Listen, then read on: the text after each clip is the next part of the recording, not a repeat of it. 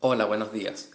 Una de las noticias más relevantes de la semana se dio en Europa, luego que la primera ministra británica Liz Truss, de manera sorpresiva, renunciara a su cargo.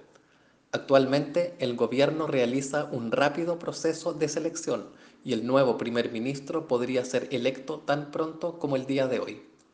Ahora, independientemente de quién sea el sucesor, los inversionistas se mantienen muy preocupados respecto a la disciplina fiscal requerida para apuntalar las finanzas del país. En este contexto, destacar que la libra se desplomó más de un 1% y las tasas a 10 años subieron, al saberse que el plan fiscal podría retrasarse debido al proceso de selección.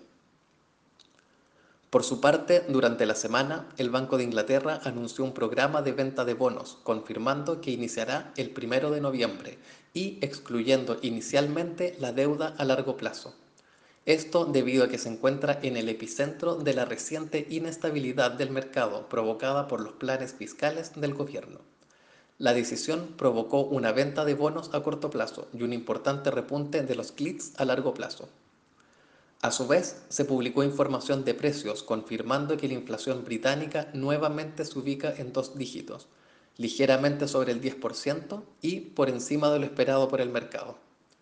La cifra, que alcanzó un máximo de 40 años, intensificó la presión sobre el Banco de Inglaterra y el gobierno.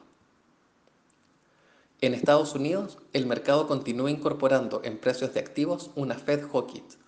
La tasa de los fondos soberanos a 10 años alcanzó el 4,2%, aumentando 20 básicos en la semana y acumulando más de 270 en lo que va del año. Los inversionistas esperan que en su próxima reunión la Fed incremente la tasa en 75 básicos para luego volver a aumentar en las reuniones de diciembre y enero. El presidente de la Fed de Minneapolis cree que es posible que el Banco Central deba llevar la tasa de política por encima del 4,75 si la inflación subyacente no deja de aumentar.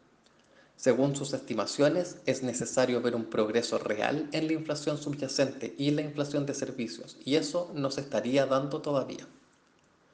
No obstante, para otras autoridades, como el presidente de la Fed de Chicago, cree que si las tasas de interés suben demasiado, estas podrían tener un impacto no lineal en la economía, a medida que las empresas se vuelven más pesimistas y cambian sus estrategias de manera relevante. Finalmente, en Asia, China retrasó la publicación de indicadores económicos previstos para la semana, incluido el dato del PIB del tercer trimestre. El inusual retraso se produce en medio del Congreso del Partido Comunista, que se celebra dos veces al año, siendo un evento clave en China.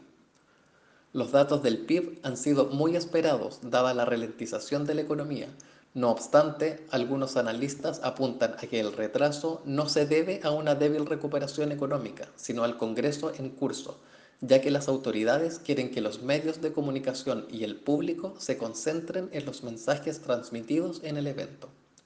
Sin embargo, al no proporcionar una razón para el retraso o un nuevo tiempo de publicación, en el mercado surgieron dudas sobre la capacidad de predicción y transparencia de la información, aumentando la confusión de los inversionistas y suscitando especulaciones de que Pekín trata de ocultar datos que indiquen un deterioro.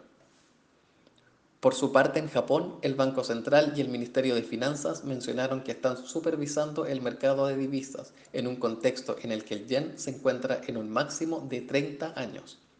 A su vez, la tasa del bono soberano a 10 años se ubicó por sobre el límite superior del 0,25 del rango objetivo del Banco de Japón, una desviación que probablemente lleve al emisor a aumentar las compras de bonos para contener el avance.